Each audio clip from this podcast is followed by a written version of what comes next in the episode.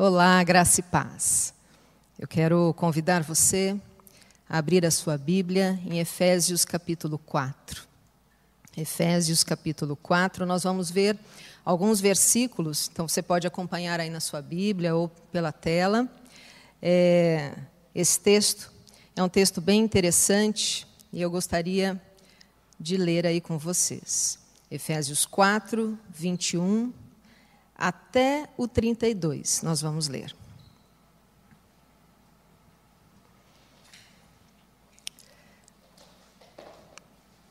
Vamos lá.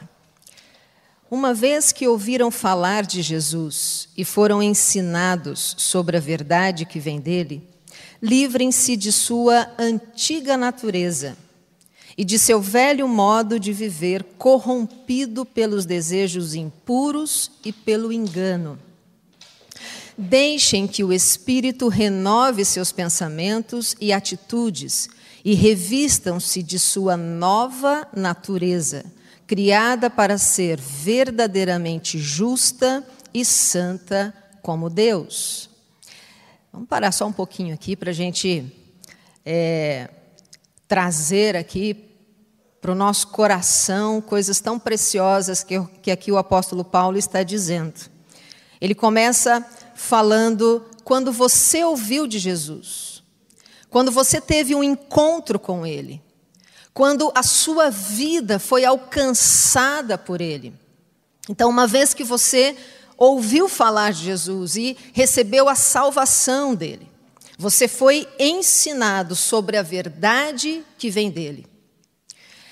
Portanto, se isso aconteceu na sua vida, então uma transformação começou a acontecer na sua vida. Uma velha natureza foi ali tirada e uma nova natureza foi colocada para que você comece a viver segundo a verdade que Jesus te contou, segundo a verdade que ele tem te ensinado. E se isso é verdade, comece a se livrar daquilo que você fazia antes de conhecer a Jesus. E aí o apóstolo Paulo, ele vai dizendo que aquilo que nós fazíamos antes de conhecer a Jesus, aquela velha natureza, era uma natureza que nos corrompia, com desejos impuros, enganos. E aí ele diz no verso 23: Deixem que o Espírito renove seus pensamentos. Aqui nós também entendemos que quando aceitamos o sacrifício feito na cruz do Calvário por nós, a Bíblia nos diz que o Espírito Santo vem e habita dentro de nós. Então o apóstolo Paulo está dizendo: esse Espírito Santo que veio te trazer essa nova vida, essa nova natureza, deixem que ele renove os seus pensamentos, que ele renove as suas atitudes, revistam-se dessa nova natureza criada para ser verdadeiramente justa e santa como Deus. Então ele diz: Você recebeu o Espírito Santo de Deus e ele está, tá, está transformando, está realizando uma transformação dentro de você, uma transformação de mente, de pensamento. Ele está te ensinando a viver conforme os princípios de Deus. Ele está te ensinando a verdade de como deve ser o procedimento da sua vida. Ele está trabalhando no seu caráter, tirando tudo aquilo que é da velha natureza e restaurando aquilo que nos faz semelhantes a Ele, como imagem e semelhança dele.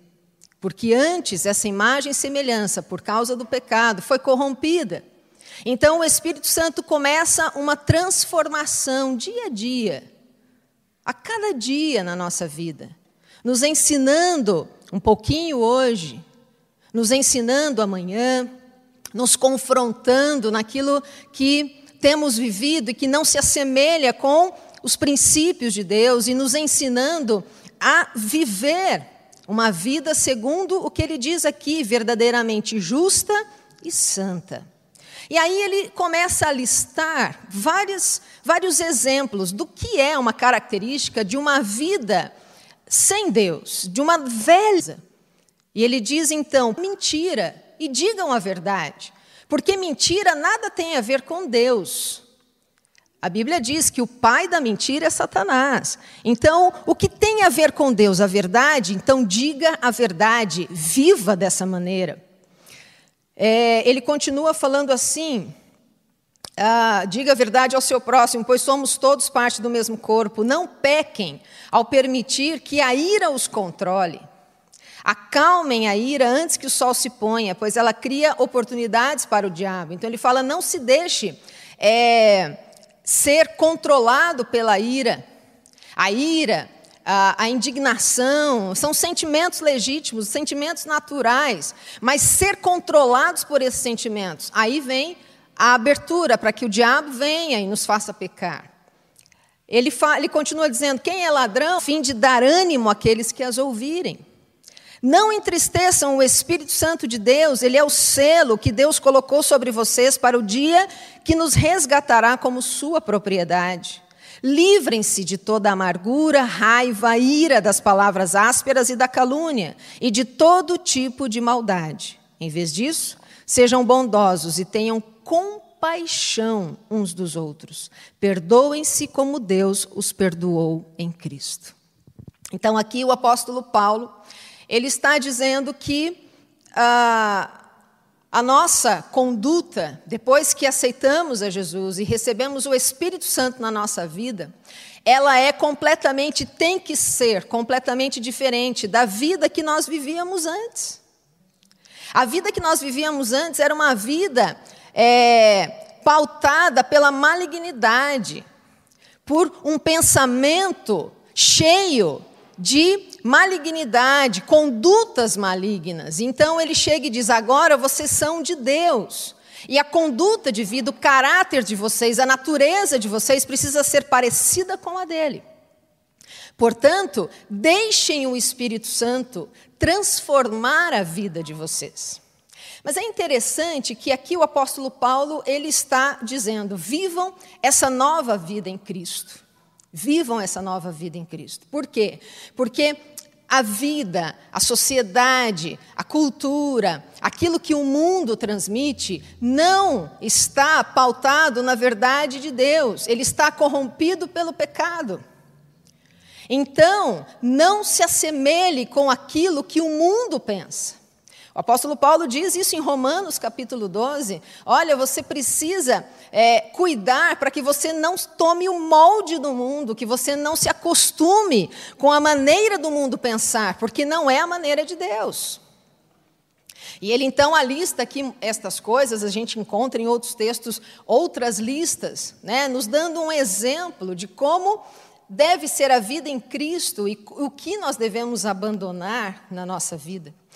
Mas é interessante que ah, muitas vezes nós acabamos não nos atentando para essa verdade. Parece que as coisas que nós assistimos em noticiários, é, aquilo que nós estamos acostumados a ver, a ouvir, as nossas conversas, parece que nos fazem nos acomodar e nos acostumar com algumas coisas e que a Bíblia nos diz que não são, não são atitudes que Deus intencionou para que a humanidade vivesse, para que nós vivêssemos. Um exemplo, né?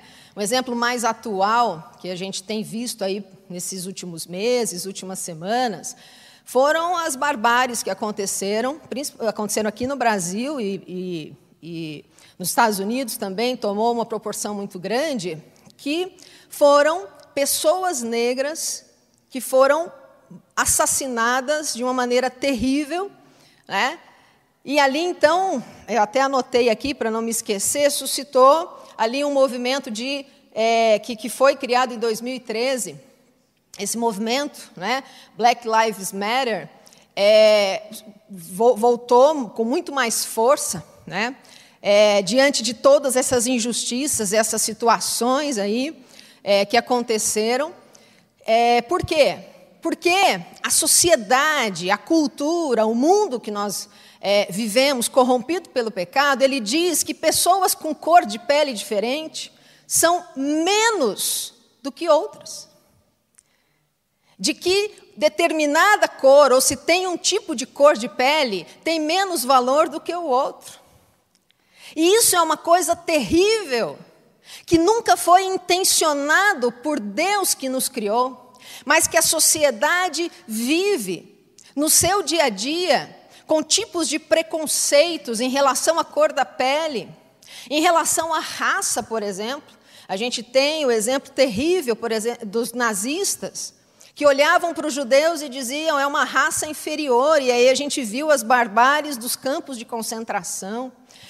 Hoje em dia, a gente vê, por exemplo, no Oriente Médio, os curdos sendo considerados uma raça inferior.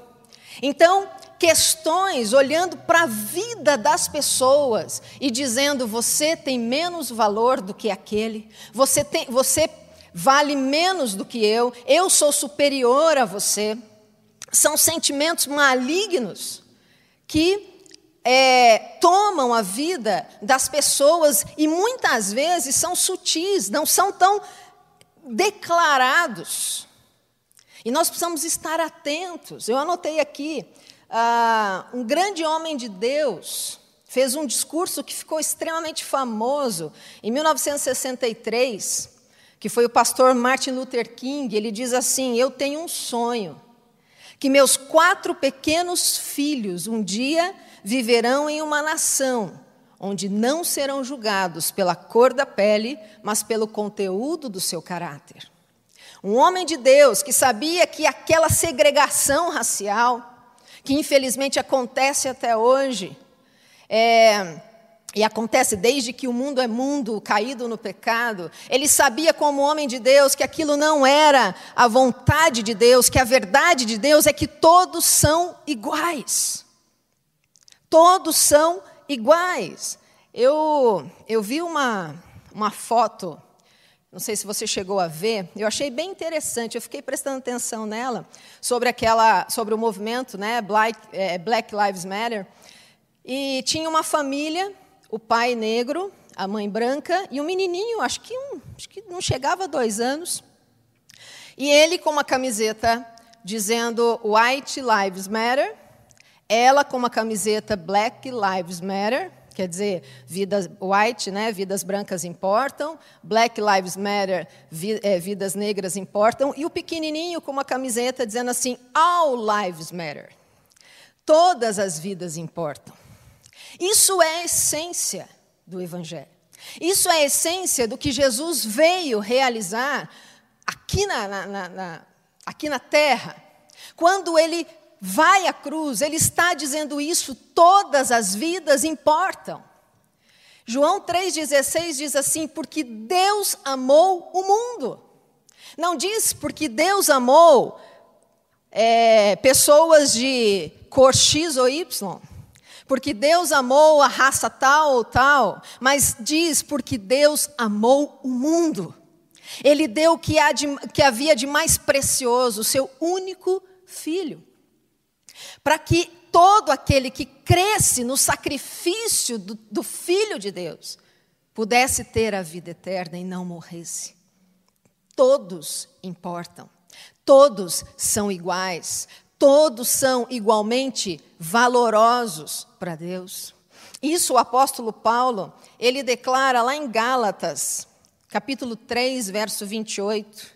Ele diz assim: Não há mais judeu, nem gentil, escravo nem livre, homem nem mulher, pois todos vocês são um em Cristo Jesus. Quando nós aceitamos a Jesus, nós passamos por essa transformação que o Espírito Santo começa a fazer em nós. E ele então começa a explicar todas as verdades de Deus. E esta verdade, ela é fundamental para a nossa vida, entender que as pessoas são tão importantes para Deus quanto eu, são tão valor, valorosas para Deus quanto eu, não existe um superior ou alguém que seja inferior. O apóstolo Paulo ele diz: "Olha, livrem-se dessa antiga natureza, aprendam a viver dessa maneira, a pensar dessa maneira, porque esta é a verdade de Deus. As pessoas são importantes e valorosas para Deus, elas são iguais. Elas são, todos nós somos iguais, porque todos pecamos. E todos, sem exceção, carecemos de Deus. Todos pecamos. Então, todos somos igualmente pecadores e carecemos de Deus. E todos, sem exceção, somos o alvo do amor de Deus. Todos nós. Por isso, o Senhor ele vai nos ensinando como filhos de Deus. Ele vai nos ensinando a olhar para o outro com a mesma compaixão que Deus olhou para mim. A estender a mão ao outro, como um dia eu fui alcançada pela graça e pelo favor de Deus. Sem preconceitos, sem barreiras. Tem uma história bem interessante que aconteceu no ministério de Jesus. É, um especialista da lei, ele chega para Jesus e faz uma pergunta com a intenção de provar Jesus. Essa história está lá em Lucas 10, se depois você quiser dar uma lida melhor. E ele chega para Jesus e diz assim: ah, Mestre, o que eu devo fazer para herdar a vida eterna? E aí então Jesus ele diz, ele era especialista na lei, né? Então Jesus devolve a pergunta para ele, dizendo o que, que a lei diz a respeito disso. E aí ele diz: Bom, Lá, né, a lei de Moisés diz que nós devemos amar o Senhor, o seu Deus, de todo o seu coração, de toda a sua alma, de toda a sua força e de toda a sua mente. E ame o seu próximo como a si mesmo. E Jesus diz: muito bem, é isso mesmo que a lei diz, e faça isso então. Né? Aí aquele, eu fico imaginando, aquele homem ficou pensando, bom, amar a Deus, eu sou especialista na lei, eu conheço a lei, eu conheço o que a lei fala de Deus, eu amo a Deus. Amar a si mesmo, é claro que eu me amo, como não me amaria, né? Com certeza ele chegou a essa conclusão: eu amo a Deus, eu amo a mim mesmo, mas amar ao próximo. Deixa eu perguntar para Jesus. Ele então diz: então quem é o meu próximo? Quem eu devo amar? Né? E aí Jesus conta uma história. Ele diz assim que um homem estava andando numa estrada e assaltantes vêm e roubam tudo que ele tinha, até as roupas, e batem nele e deixam ele à beira da estrada praticamente morto. E aí então, é, Jesus diz assim: chega um sacerdote, está andando naquela estrada e vê o homem ali praticamente morto.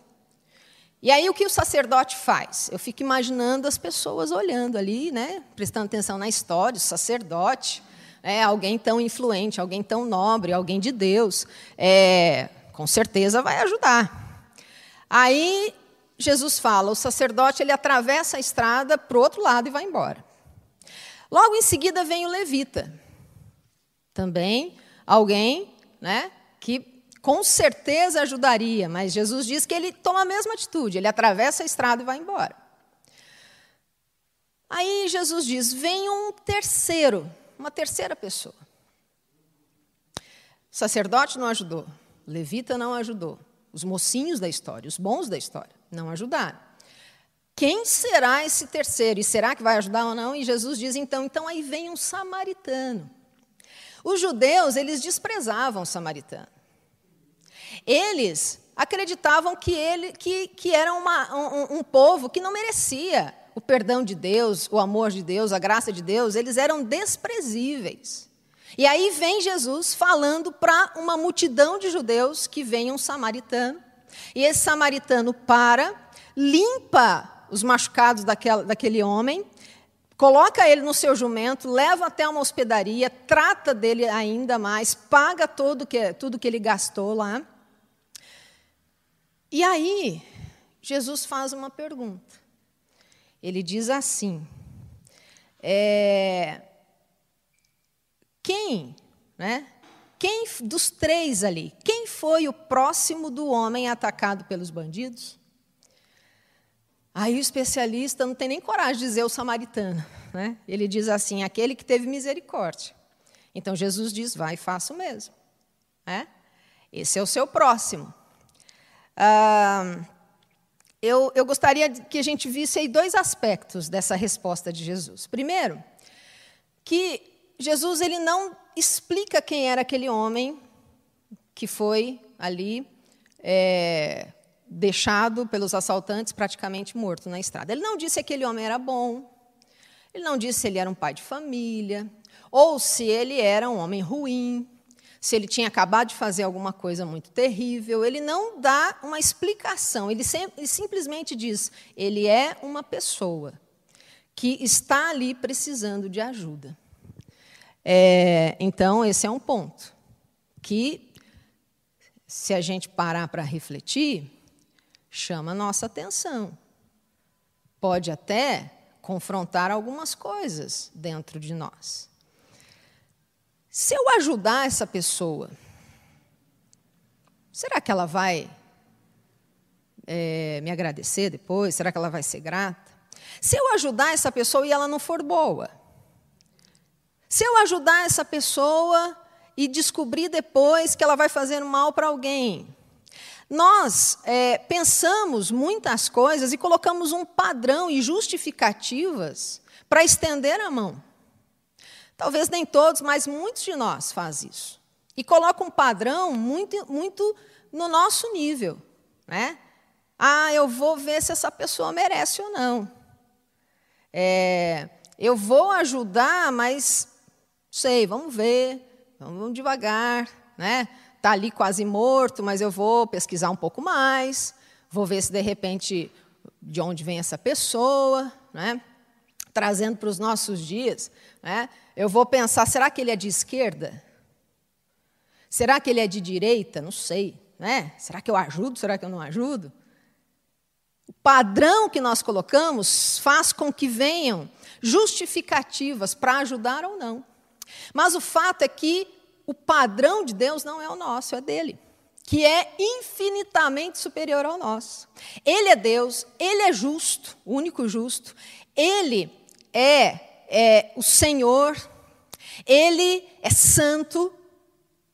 E sabe o que ele diz a respeito de todas as pessoas? Ele diz: Vinde a mim, venham a mim.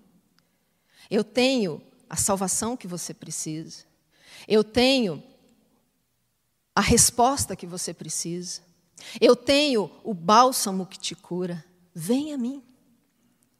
Independente de quem seja você, venha a mim. Esse é o padrão de Deus. E esse é o padrão que ele nos ensina a ter. Olhar como o samaritano olhou, é uma pessoa e precisa de ajuda, eu vou estender a minha mão. Mas um outro, um segundo aspecto que é interessante na resposta de Jesus é que Jesus diz assim: quem foi o próximo? E aí, o especialista da lei foi forçado a dizer: aquele que agiu com misericórdia. Jesus diz: então faço mesmo. Quer dizer, ele é o meu próximo? Um samaritano, uma pessoa que eu odeio. E é interessante porque Amar a Deus acima de todas as coisas não combina com odiar o próximo, com odiar alguém. Por isso, o padrão é amar a Deus, porque Ele estabelece o que é amor. Ele é amor, Ele inventou o amor e Ele diz como é amar. E ódio, indiferença, preconceito não combinam com amar. E quando nós amamos a Deus, nós aprendemos de uma maneira saudável a amar a nós mesmos, com equilíbrio, não nos achando superior ou inferior a ninguém. Somos iguais diante de Deus e somos alvo do amor de Deus. E por ser alvo do amor de Deus, eu posso olhar para o meu próximo e posso estender a mão. Eu posso perdoar aquilo que me fazem, porque eu fui perdoada. Eu posso amar as pessoas porque eu fui amada. A Bíblia diz dê, e você vai descobrir que você vai se alegrar muito mais em dar do que receber. Agora a gente só dá aquilo que a gente tem. aquilo que a gente recebeu. Então, o que nós temos recebido de Deus? Nós temos recebido de Deus todo o favor dele, toda a graça, a salvação, o amor. Nós temos recebido o cuidado, a proteção, nós temos recebido dele todas as boas coisas. E o que nós temos então entregado ao nosso próximo? Jesus disse: haja com misericórdia, como esse agiu com misericórdia. Faça isso, é isso que eu quero que você faça em relação aos outros, em relação ao seu próximo. Tem um texto muito lindo em 2 Coríntios capítulo 5, eu vou terminar com ele. 2 Coríntios capítulo 5, verso 19 e 20, que diz assim: Pois em Cristo Deus estava reconciliando consigo o mundo, não levando mais em conta o pecado das pessoas, e ele nos deu esta mensagem maravilhosa de reconciliação. Agora, portanto, somos embaixadores de Cristo. Deus faz seu apelo por nosso intermédio. Falamos em nome de Cristo quando dizemos: reconciliem-se com Deus. Nesse texto, o apóstolo Paulo, ele traz uma revelação fantástica. Ele diz na cruz do Calvário. Na cruz do Calvário, ele reconciliou o mundo. Na cruz do Calvário, ele trouxe a salvação. Ele trouxe a resposta para um mundo caído no pecado. Ele trouxe a possibilidade de nós, nós voltarmos para o nosso Pai.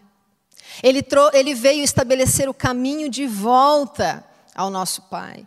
Veio estabelecer o caminho de volta para sermos transformados, dia a dia, até chegar o momento onde Ele virá nos buscar e seremos glorificados e nunca mais teremos essa natureza de pecado. Mas até lá, nós estamos sendo transformados dia após dia.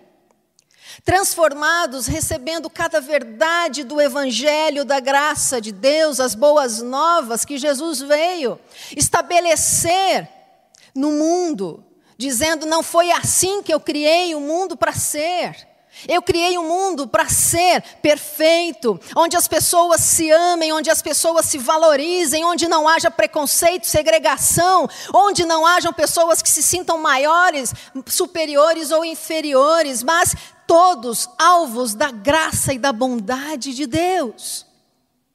E quando ele vem para fazer isto, estabelecer esta verdade, esta boa nova, todos nós que um dia ouvimos e aceitamos essas boas novas, o Senhor diz: Eu te entrego um ministério.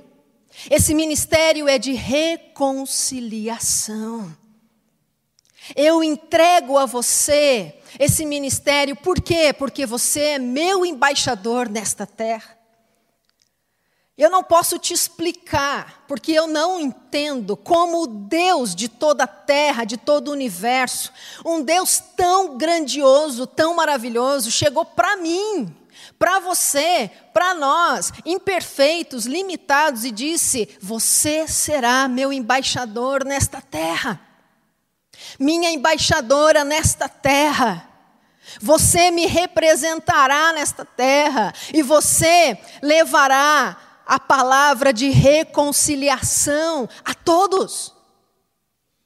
Sem pensar se merecem ou não, essa não é a questão, ninguém merece, nós não merecíamos, a graça é totalmente imerecida. Então, não deve haver obstáculos, barreiras para levarmos esse evangelho grandioso de amor e de graça a todos, a todas as pessoas. Deus diz: vá e declare, seja luz. Dizendo, reconciliem-se com esse Deus, Ele é o Deus que te ama, Ele é o seu Criador, Ele tem a resposta que você está procurando, Ele é o resultado de tudo isso que você buscou até hoje. Ele pode te dar a paz, uma paz que ninguém pode roubar de você.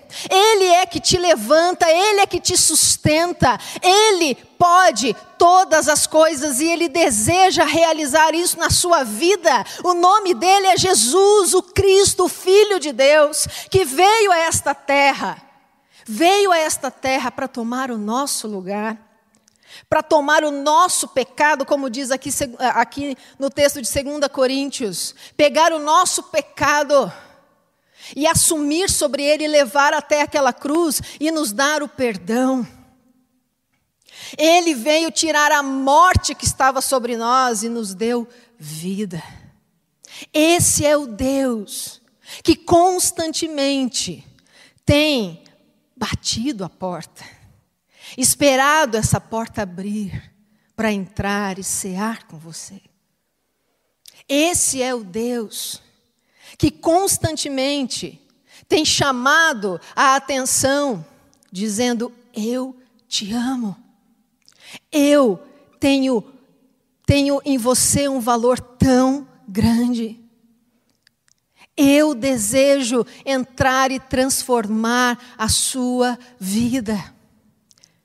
Eu desejo te perdoar, independente do pecado que for, há perdão. Existe sim jeito para você, existe sim solução. É isso que a Bíblia diz. Por isso, o Senhor ele diz a nós: sejam embaixadores e levem esta palavra a todos.